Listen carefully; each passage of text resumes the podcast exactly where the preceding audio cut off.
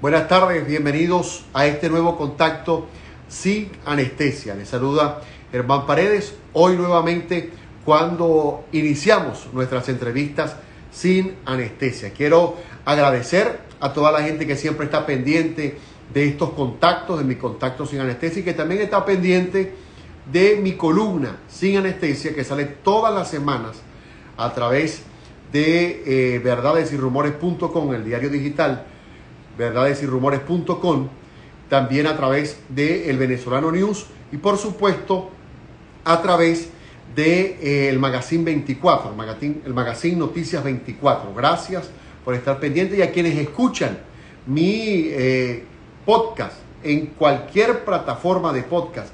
Sin anestesia, gracias por reportar siempre eh, la sintonía y por estar pendiente de este contacto que hacemos para que la comunidad, especialmente la venezolana, se mantenga informada del acontecer político venezolano y también lo que ocurre a nivel internacional y que afecta a los venezolanos que están regados por el mundo. Quiero eh, saludar a, varios colegas que siempre reportan la sintonía y están pendientes del trabajo que hago a través de las redes sociales.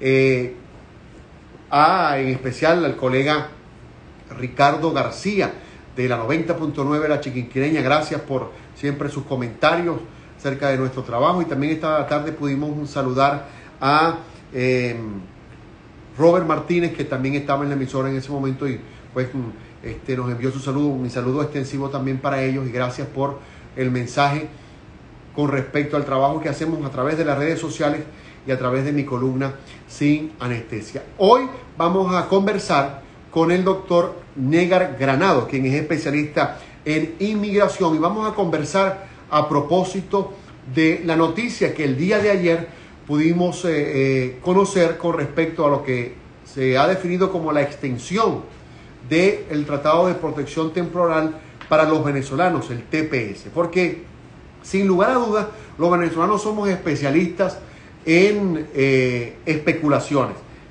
y se han presentado muchas especulaciones con respecto al tema de la extensión del TPS. Y hay muchas preguntas que eh, circulan sobre ese tema, sobre quiénes podrán solicitarlo, si se extendió eh, el número de, de, la fecha o no. Todos esos detalles los vamos a tener hoy aquí en la voz especializada del doctor Negra Granados, quien además de ser abogado, eh, reconocido abogado venezolano, es especialista en inmigración de un conocido e importante bufete de abogados en el sur de la Florida. Vamos a hacer el contacto con el doctor eh, Granados para que él pueda pues em, tener con nosotros la oportunidad de ir contestando esos temas y por su conectándose o sabe de alguna persona que tiene. Buenas tardes, doctor. Buenas tardes, Germán. Un placer para mí acompañarte en la tarde de hoy.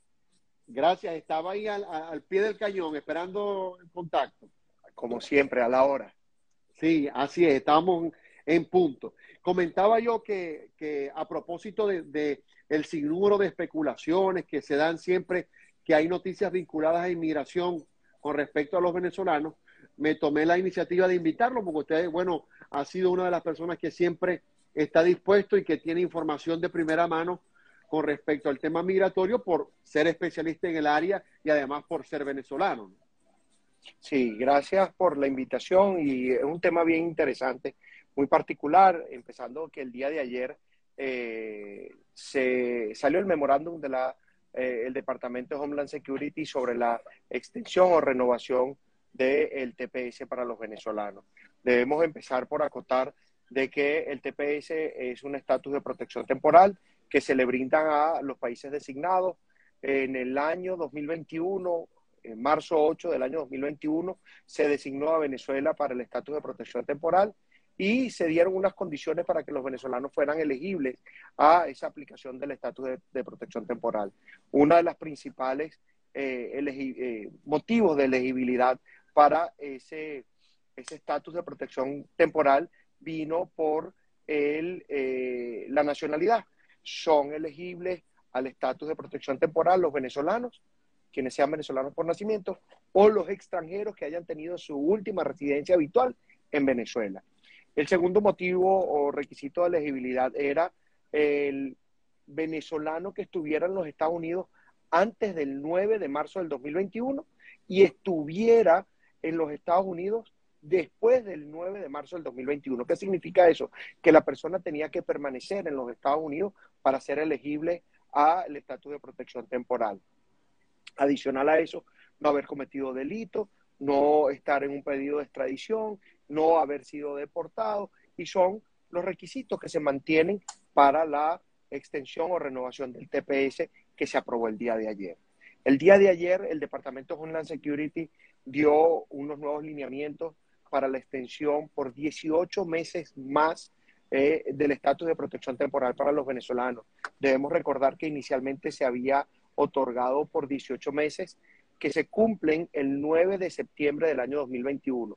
O sea, los venezolanos que eran elegibles al TPS podían aplicar de el día 9 de marzo del año 2021 hasta el 9 de agosto del año o el 8 de agosto del año 2021, el Departamento de Homeland Security consideró oportuno extender el lapso de aplicación que se vence el 9 de septiembre del año 2022 y ese es el primer periodo del TPS para eh, eh, los venezolanos desde marzo 9 del 2021 hasta septiembre 9 del 2022. Quisiera comenzar por ahí. Ya usted puso en en, como quien dice, en contexto a quienes nos van siguiendo, ¿no? Eh, los venezolanos que, la primera pregunta sería, los venezolanos que no solicitaron el TPS en inicio, es decir, la primera vez, ¿qué deben hacer con esta extensión? ¿Pueden solicitarlo? ¿Qué periodo de tiempo tienen para hacerlo? Muy buena pregunta, eh, Germán, por lo siguiente. El periodo de inscripción inicial para el TPS vence el 9 de septiembre del año 2022. O sea, las personas que no han aplicado todavía al TPS pueden hacerlo. Tienen ese periodo de inscripción hasta el 9 de septiembre del año 2022. Eh, ¿Qué va a pasar con las personas que apliquen antes o hasta el 9 de septiembre del año 2022? Su aplicación va a estar pendiente de aprobación y lo más seguro es que le llegue una aprobación eh, retroactiva hasta marzo 10 del año 2024, que es el segundo periodo del el TPS. Eh, debemos recordar que el Departamento de Homeland Security consideró otorgarle el TPS a los venezolanos para proteger a 343 mil venezolanos que se, encontraban en los Estados Unidos. Eh, adicional a eso, consideró no oportuno otorgarle esa, ese estatus de protección temporal a los venezolanos que habían entrado hasta diciembre 31 del año 2021. ¿Qué significa? Que solo son elegibles los venezolanos que estaban en los Estados Unidos antes de marzo 9 o del 9 de marzo del año 2021. Hay, hay, hay, un tema importante, ¿no? Y a veces yo creo que por eso nos han pasado tantas cosas a los venezolanos, porque siempre criticamos todo, ¿no? Eh, he escuchado muchos comentarios con respecto a eh, el tema de la tardanza. Por supuesto, sabemos que los procesos migratorios están todos con, con cierta lentitud fluyendo, ¿no? Pero esa no es razón para que quien necesite o pueda hacer uso del TPS lo solicite. Eso por un lado. Y por el otro, está desde el punto de vista legal, está descartada la posibilidad de que haya una eh, admisión de personas que llegaron después de la fecha ya totalmente, ¿verdad? Sí, eh, eso quedó ya claro eh, por el Departamento de Homeland Security eh, cuando ordenó o consideró la extensión del TPS para los venezolanos. dentro de sus consideraciones estaba no otorgar la extensión para la elegibilidad de las personas que estuvieran en los Estados Unidos después de marzo 9 del año 2021. O sea, que no son elegibles los venezolanos que entraron a los Estados Unidos después de marzo 9. Y eso en algún momento se manejó, lo manejó eh, los eh, delegados del gobierno de Juan Guaidó eh, como supuestamente embajada americana aquí en los Estados Unidos. Y digo supuesta no por desmeritarlos a ellos, ni por quitarle el crédito que tienen, sino que de alguna u otra forma, para ejercer la representación consular o la representación de un país como embajador requiere que se hayan otorgado unas credenciales, que se hayan aceptado las credenciales, que ejerzan eh, facultades de notariales, eh, facultades de, eh, de lo que es un consulado, cosa que no hacen porque al día de hoy los venezolanos que estamos en los Estados Unidos adolecemos hasta de una identificación porque no tienen cómo emitir un pasaporte. No, y a propósito de ello, ¿no? Como aquí hablamos sin anestesia, ¿no? Hay un comentario que yo he escuchado ahora y me parece hasta absurdo en algunos casos, que es que ahora, a propósito de la noticia del día de ayer, muchos políticos y, otros dirigentes eh, no políticos en el sur de la Florida se han eh, aducido como un triunfo el tema del TPS. Usted que es más conocedor de ese tema, ¿A quién hay que agradecerle? Yo sé a quiénes, pero para que la gente que nos está viendo sepa, en, Estados Unidos, ¿a quiénes en realidad hay que agradecerle el que los venezolanos que necesitan un tratado de protección temporal lo hayan obtenido? Porque todo el mundo está diciendo ahora que, el embajador Carlos Vecchio, que la gente de Guaidó, que fulano, y, hay que estar claro para que la gente sepa a quién agradecerle, ¿no? Porque se especula demasiado. Sí, inicialmente eh, eh, el anuncio del, TPS cuando se otorgó eh, le correspondió al senador Bob Menéndez. Fue la persona que dio el anuncio originalmente, hizo unas consideraciones de la situación que se vivía en Venezuela, por qué se había estudiado otorgar el TPS a los venezolanos, cuál era la situación crítica humanitaria que existía en Venezuela, y eso son una de las consideraciones que tiene el registro el registro federal cuando se designa a Venezuela para favorecedor del TPS. Hoy en día tenemos que reconocer también la labor de varios senadores de los Estados Unidos, especialmente senadores de la Florida, como fue Marcos Rubio, el propio Bob Menéndez, que le, pidió personalmente a través de una carta al presidente Biden la extensión del TPS para los venezolanos. Lo hizo ayer la, eh, la alcaldesa de Miami-Dade, eh, Daniela Levin, pidió que por favor se le extendiera el TPS a los venezolanos. Y definitivamente esto es eh, gracias a el secretario de Seguridad Nacional, Alex Mallorca, gracias a los senadores del Congreso de los Estados Unidos y definitivamente la Casa Blanca, que es la que firma eh, igual que eh, el, secretario de Estado Mallorca, firma la orden de extensión del TPS para los venezolanos. No podemos dejar, no podemos dejar a un lado este, el impulso que le pudo haber hecho en algún momento eh, Carlos Vecchio, supuestamente la reunión que tuvo Fabiola Rosales como primera dama de, Venezuela cuando se reunió aquí en la Casa Blanca con, Biden y, con la primera dama y, el propio presidente Trump, a pesar de que, de que ya al final de, su último año de gobierno fue cuando decide tomar, tomar una medida que, no fue el TPS, pero, pero por lo menos abrió la puerta a, esta medida que, que, vamos a estar claros, políticamente arrinconaron a, a, como promesa a la candidatura de Biden para que lo diera.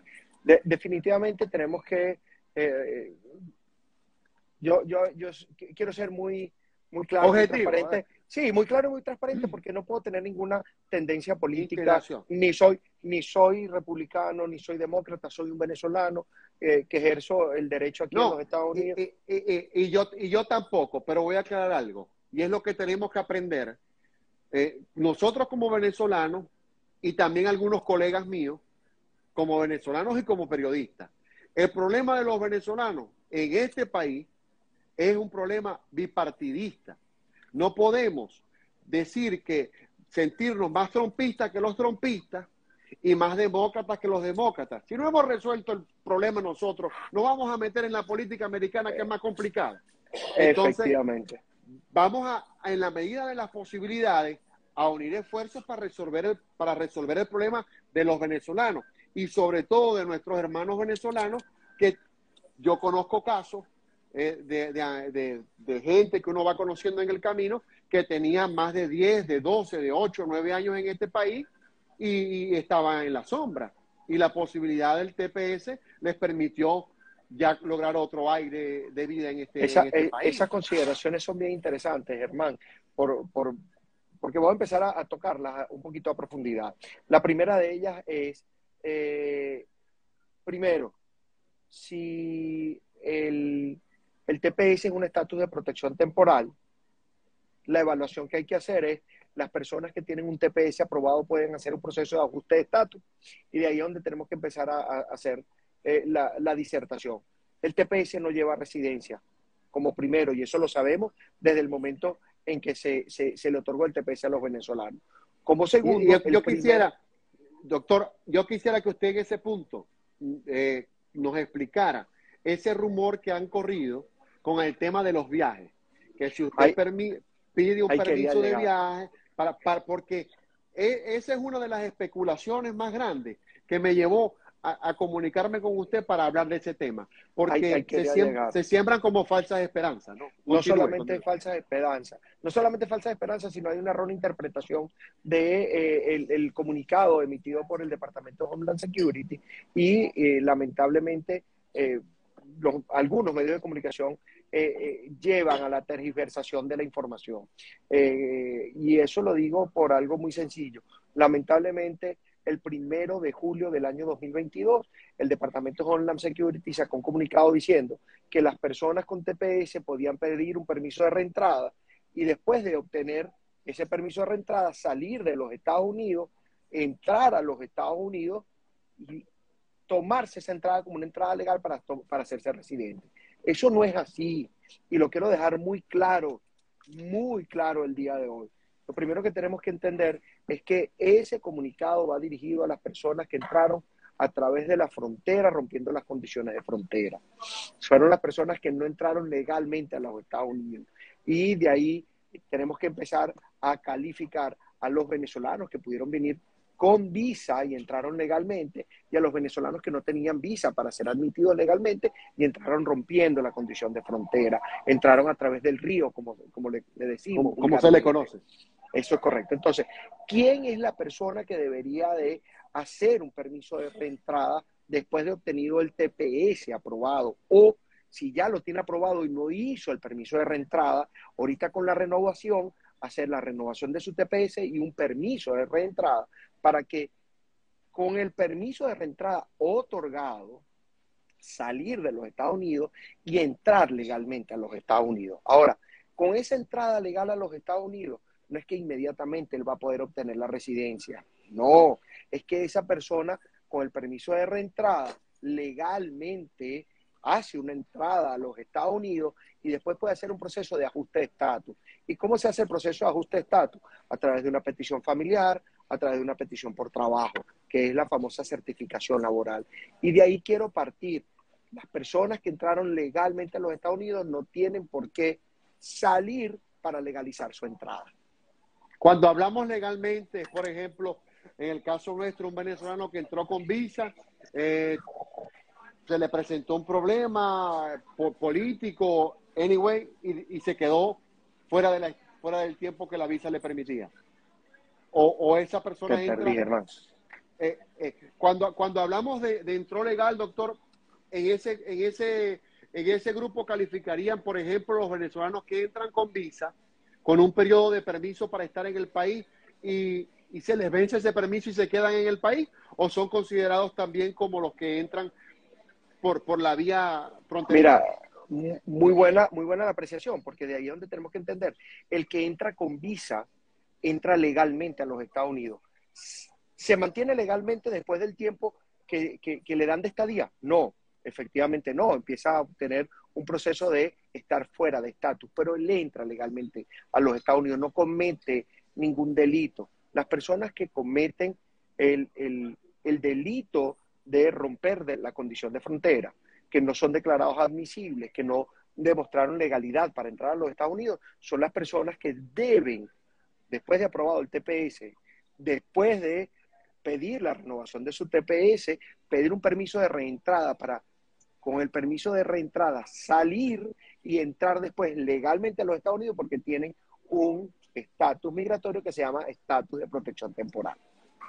Ok, doctor, Quiero, eh, quiero aprovechar también la oportunidad porque está, hay mucha gente que está escribiendo, ¿no? Este, por ejemplo, por aquí preguntan, preguntan con respecto al, al atraso, ¿no? De qué sucede con los aplicantes que no han tenido respuesta. ¿Cómo sería el procedimiento para autorizaciones de viaje a través del TPS? Ya lo de la autorización está más que claro, pero y usted también acaba de hablar del tema de la respuesta para quienes no han tenido, pero me gustaría que lo volviese a reiterar para que, la gente le quede claro. Pues. Que la pregunta es, eh, ¿qué sucede con los aplicantes que no han tenido respuesta? Sí, eh, Germán, fíjate, eh, los aplicantes que no han tenido respuesta no pueden ir a un proceso de renovación de un TPS que no le han otorgado. Por consiguiente, el proceso tiene que seguir y al día de hoy el Departamento de Homeland Security no ha dado las directivas para esas personas. Sin embargo, yo me atrevo, yo el día de hoy me atrevo a establecer como primero que eh, esas personas pudieran recibir un TPS eh, en su extensión. O sea, con, la eh, con la fecha de la extensión nueva. Efectivamente, esas personas pudieran recibir un TPS con una aprobación hasta marzo 10 del 2024. ¿Ok? Eh, lo otro, Germán, que no quiero dejar pasar, es qué pasa con las personas que lamentablemente tienen un, asilo pendiente, tienen un TPS aprobado y pretenden salir de los Estados Unidos. Bueno, lo primero que tenemos que entender es que el proceso de asilo no es inherente al proceso de TPS. Son dos procesos que no son excluyentes, se mantienen en paralelo, pero uno de los procesos no les permite al venezolano ir a Venezuela. O sea, la persona que sale con un TP, un asilo pendiente y no, permite, no tramita un advance parole o un permiso de reentrada por el asilo, la persona que sale de los Estados Unidos con un permiso de reentrada con un TPS, porque le autorizaron a salir por el TPS, pone en riesgo su asilo. ¿Por qué? Porque el asilo dice que esa persona debe permanecer en los Estados Unidos hasta tanto su asilo sea decidido. Sí, porque estamos, eh, estamos hablando de que las personas que tienen un asilo político pendiente pueden, a través de opciones legales, salir del país con un permiso. se llama advance parole. Exacto. Debemos recordar de que si tiene un asilo pendiente y tiene un TPS aprobado con un permiso de reentrada, si sale porque tiene un permiso de reentrada por el TPS, puso en riesgo su caso de asilo. ¿Ok? E, Entonces, eso es lo que, lo que mucha gente no entiende y, lo que hace que la misma especulación haga que muchas personas cometan errores, porque se pueden someter al hecho de que solicitan un permiso de viaje por el TPS porque ya lo tienen aprobado, se los asignan, salen del país y cuando quieran volver a entrar, el oficial de inmigración puede perfectamente negarles la entrada de nuevo. Eh, no solamente eso, si tú estás reclamando persecución de Venezuela y pretendes salir con un permiso de reentrada hacia Venezuela, eh, tienes otro motivo para poner en riesgo tu, tu, asilo. Porque si tú estás reclamando protección porque en Venezuela te están persiguiendo, que fuiste a hacer a Venezuela. Pero bueno, son consideraciones que yo creo que cada persona debe de estudiar en su caso particular. Hay una persona que nos pregunta por aquí, eh, Daricen nos pregunta, ¿qué documento entregamos al empleador? Los que tenemos pendiente TPS y no tenemos tampoco el permiso de trabajo renovado porque no ha llegado.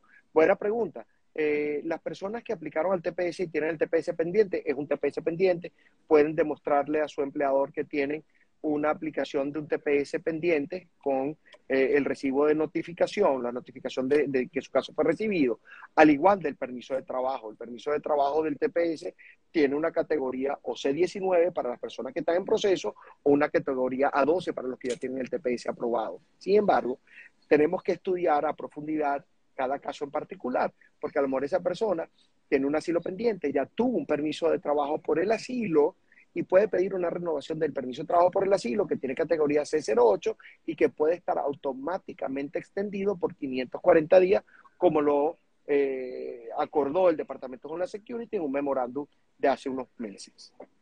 Algunos abogados recomendaban para aquel momento que la persona eh, renovara su permiso de trabajo con el, si ya lo venía haciendo con los asilos, y no lo hiciera con el TPS porque le brindaba un, tiempo más. ¿Eso en cierto modo favorece al solicitante o, porque no, la persona no puede solicitar dos permisos de trabajo, uno por el TPS y uno por el, por el asilo, ¿correcto? Buena, buena pregunta. La persona puede solicitar los permisos de trabajo que consideren de acuerdo a las aplicaciones que tengan. La aplicación del permiso de trabajo por el asilo es una aplicación de, permiso de trabajo que no, que no excluya la aplicación del permiso de trabajo por el TPS. Ahora bien, ¿qué es lo que ha pasado en muchos casos? Eh, la demora en la renovación de los permisos de trabajo por el asilo están casi al año y muchas personas que aplicaron al TPS, aplicaron al TPS y al permiso de trabajo y le llegó un permiso de trabajo que se les vence el 9 de septiembre del año 2021. En ese momento es importantísimo saber de que pueden coexistir dos permisos de trabajo sin ningún problema, que ambos permisos de trabajo pueden vencerse en tiempos distintos, pero hay una consideración especial.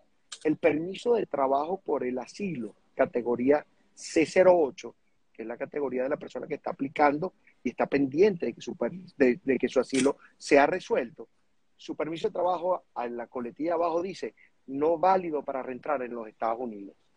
Mientras que la persona que aplica el TPS con un permiso de trabajo que tiene categoría A12, que es el del TPS aprobado, si solicita un permiso de reentrada, le puedan poner en la coletilla de su permiso de trabajo válido para reentrar en los Estados Unidos de acuerdo a la planilla I-131.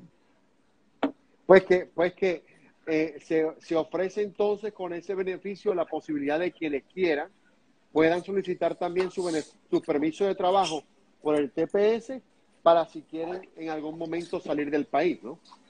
Efectivamente. para no ir a Venezuela.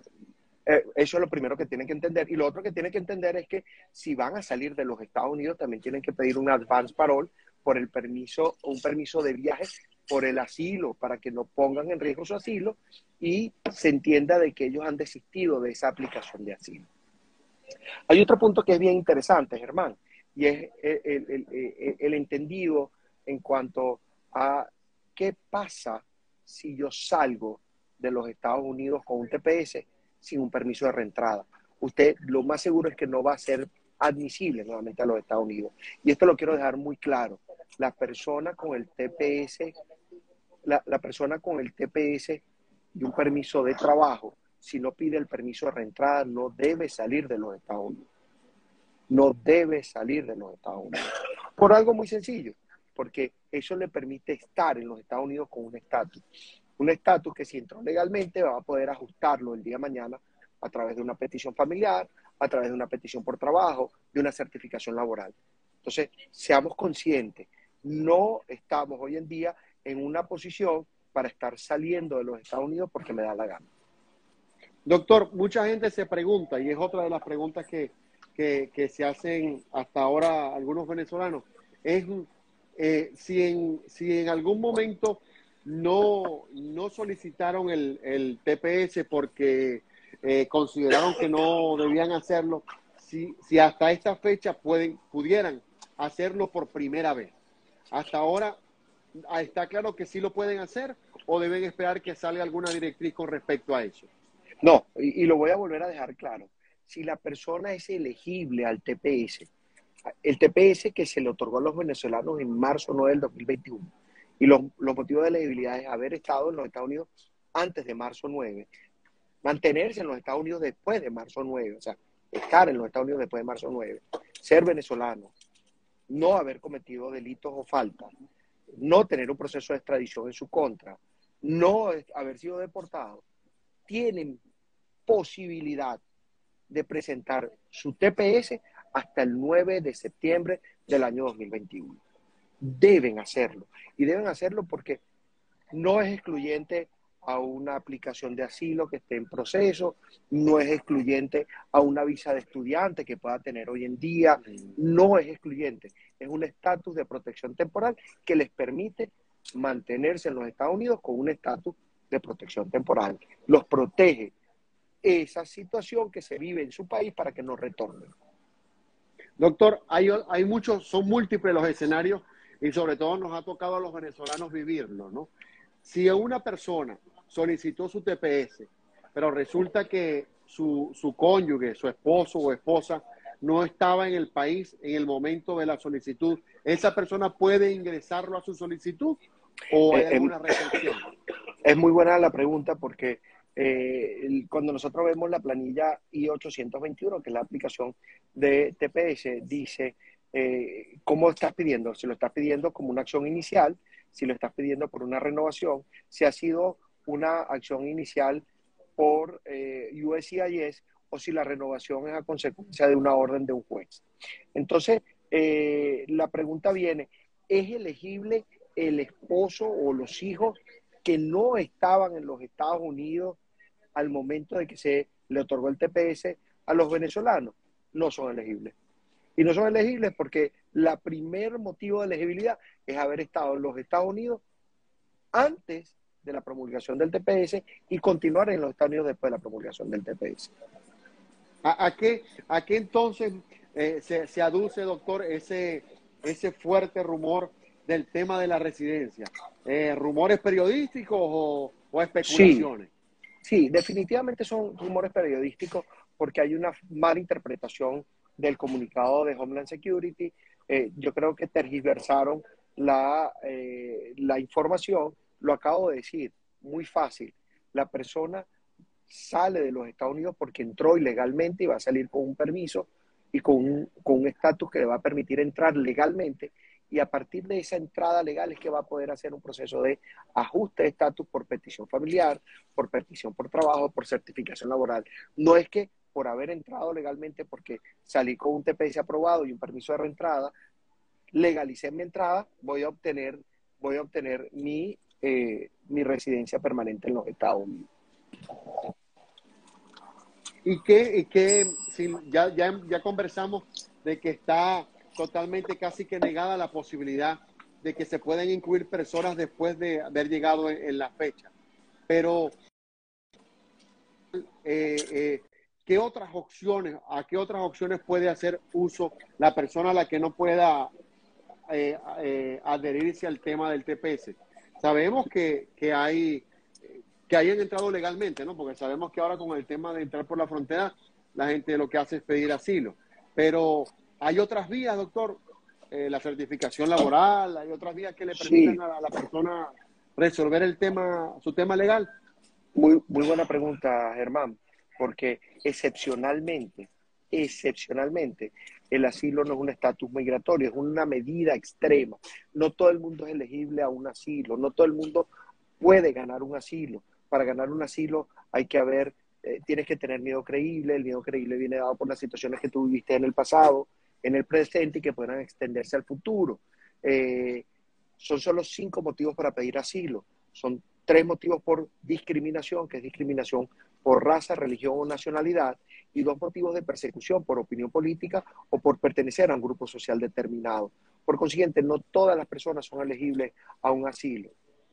¿Quiénes son elegibles Aún así, las personas que demuestren fehacientemente que han tenido miedo creíble por una persecución y lo, no solamente lo eh, adminiculen, no solamente lo, puedan tratar, sino lo tienen que demostrar fehacientemente con documentos, con pruebas de que esa persona, alegando la persecución, pueda demostrar que eh, eh, realmente fue perseguido. Sin embargo, los que entran legalmente a los Estados Unidos tienen un universo de visas a las cuales pueden eh, eh, aplicar.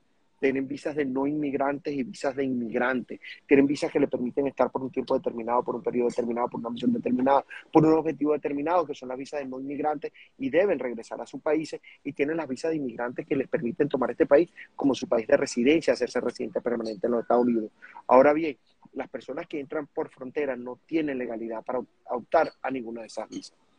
Doctor, quiero hacerle extensivos los saludos que le envió mi amigo, nuestro común amigo Juan Carlos Arcaya, que está, eh, está conectado y, ayer conversamos. Me salúdame al doctor, buen amigo, y bueno, está conectado y gracias por, por estar también ahí pendiente.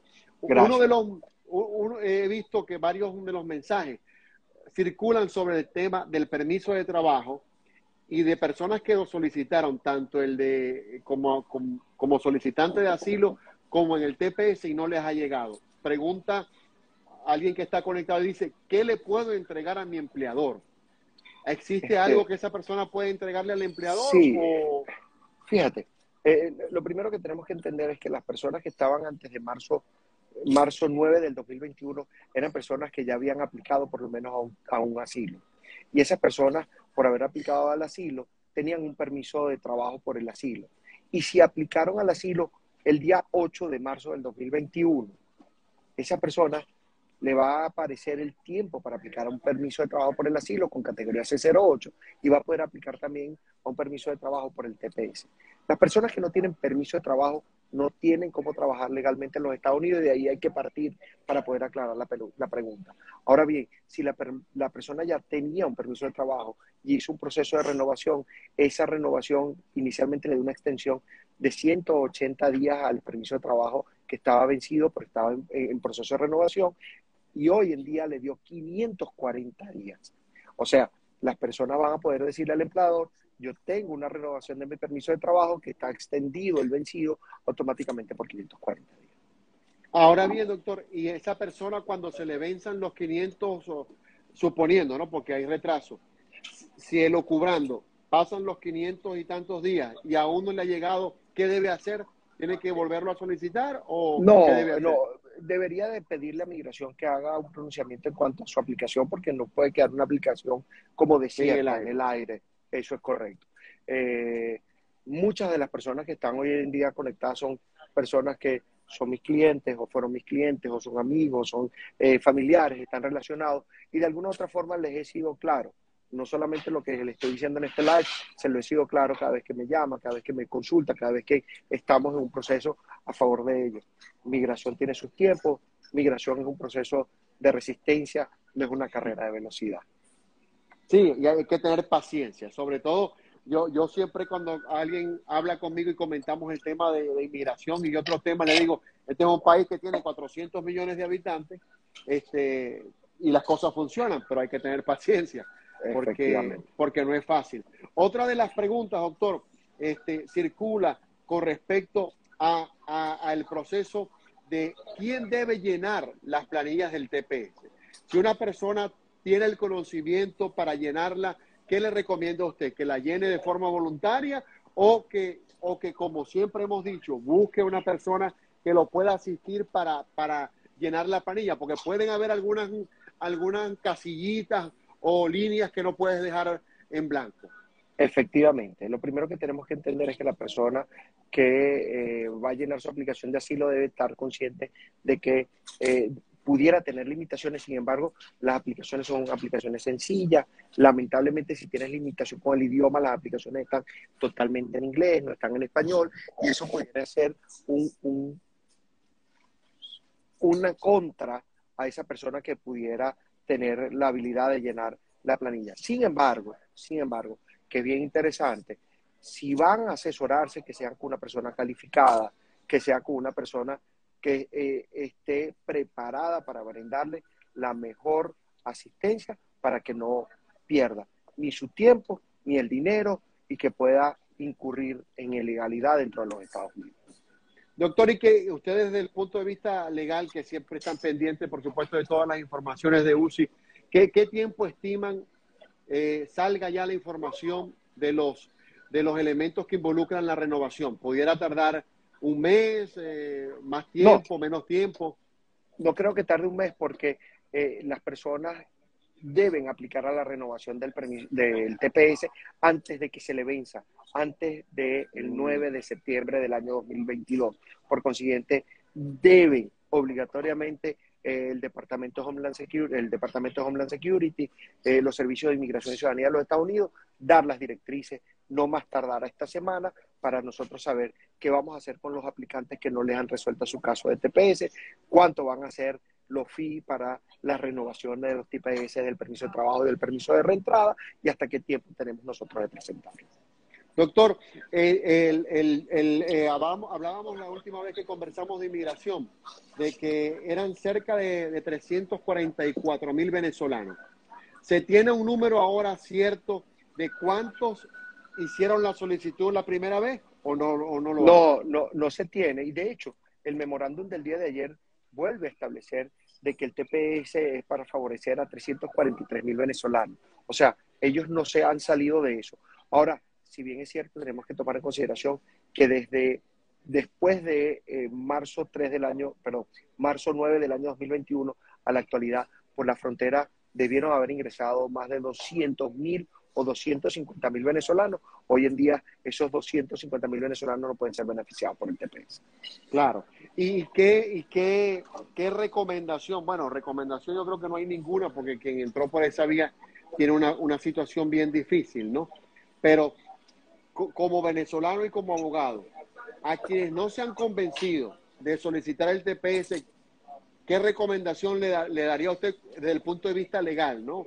Eh, para que tengan el, conocimiento de alguien que maneja la ley en este país. Háganlo o no háganlo, porque todavía hay gente que lo piensa, ¿no? Háganlo, háganlo porque el TPS puede ir en paralelo a un asilo, no es excluyente del asilo.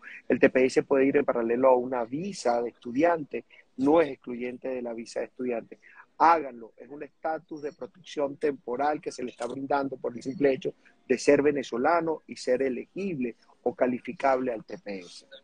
No, y yo creo, no, no, no estoy en la cabeza de quienes toman las decisiones, pero yo creo que van a ser 18 meses, después van a ser 18 meses más, eh, de pronto va a ser otro tiempo más, pero de que lo van a ir renovando, lo van a, lo van a ir renovando, ¿no? Porque eh, ya vemos el caso de los de los del, centroamericanos. De, los centroamericanos. los salvadoreños tienen, tienen por lo menos 19 años viviendo en los Estados Unidos con un TPS y lo hicieron también los haitianos. Este, hay un caso particular, los Dreamers los Dreamers han logrado profesionalizarse en los Estados Unidos y no tienen un estatus migratorio al día de hoy en los Estados Unidos. O sea, eh, dentro de la reforma integral migratoria que está tratando de presentar el presidente Biden al Congreso, está la legalización de millones de Dreamers que le están prestando servicio hoy en día a los Estados Unidos y que no tienen legalidad. Doctor, como, como veo que, que el tema de, de los permisos del trabajo fue como recurrente, ¿Hay algún link, alguna página donde la persona pueda solicitarle a UCI por internet que le dé información del caso? ¿Tienen que llamar o...? Hay una, hay una, hay un, dentro de la dentro de la página web de USCIS, hay una herramienta que se llama e-request. E-request. Ese e-request lo puede llenar cualquier persona y cuando abre el e-request le dicen por cuál es el motivo por el cual está haciendo ese requerimiento y puede eh, hacerlo por tener un proceso fuera de tiempo. El proceso está fuera de tiempo y por eso le pide a Migración que por favor eh, le dé información de su caso. Inmigración responde eso, esa, esas formas y esos requerimientos. Qué bueno, qué bueno. Bueno, está, está bastante claro. Eh, mucha gente de la que escribió eh, le envía saludos y, le agradece, dice que mejor explicación imposible. Y bueno, es la idea, es la idea porque lamentablemente los que estamos de este lado, a veces, no me incluyo, pero por, por lo que he vivido con otras personas, sufrimos mucho porque van a personas inescrupulosas que no manejan la información y les hace perder dinero, les hace perder tiempo y a veces caer en situaciones peores que las que tenían. Que las que están viviendo. Por no buscar la asesoría correcta. Doctor, quisiera que diera lentamente el número de su oficina, la dirección para quienes están en Miami puedan contactarlo, su correo electrónico. Dirección, vamos, rapidito. 2250 Southwest, Tercera Avenida, Miami, Florida, 33129, Suite 303. Correo electrónico, Granado Dávila Consult gmail.com. Teléfono 786-468-9790, 786-622-7467. Miguel, eh, eh, doctor, ¿cómo sigue el doctor eh, em, Willy? Willy Allen. Está, está mejor, ya está otra vez abocado a su trabajo, es una persona incansable, de verdad que, que, y bueno, los tropiezos por, por, las situaciones de, vida, de salud y de edad. Pero ahí está, dando la pelea todos los días en la oficina.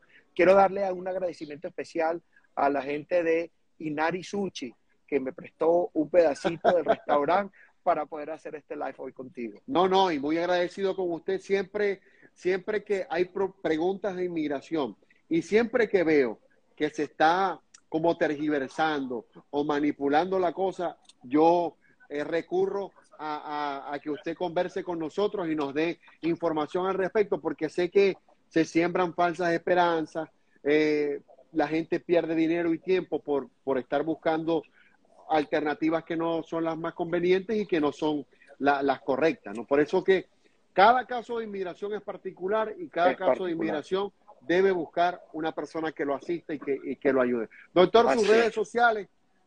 Negar Granado eh, para eh, Instagram, Granado Dávila LLC para Instagram, eh, arroba Negar Rafael para Twitter y Negar Granado para Facebook.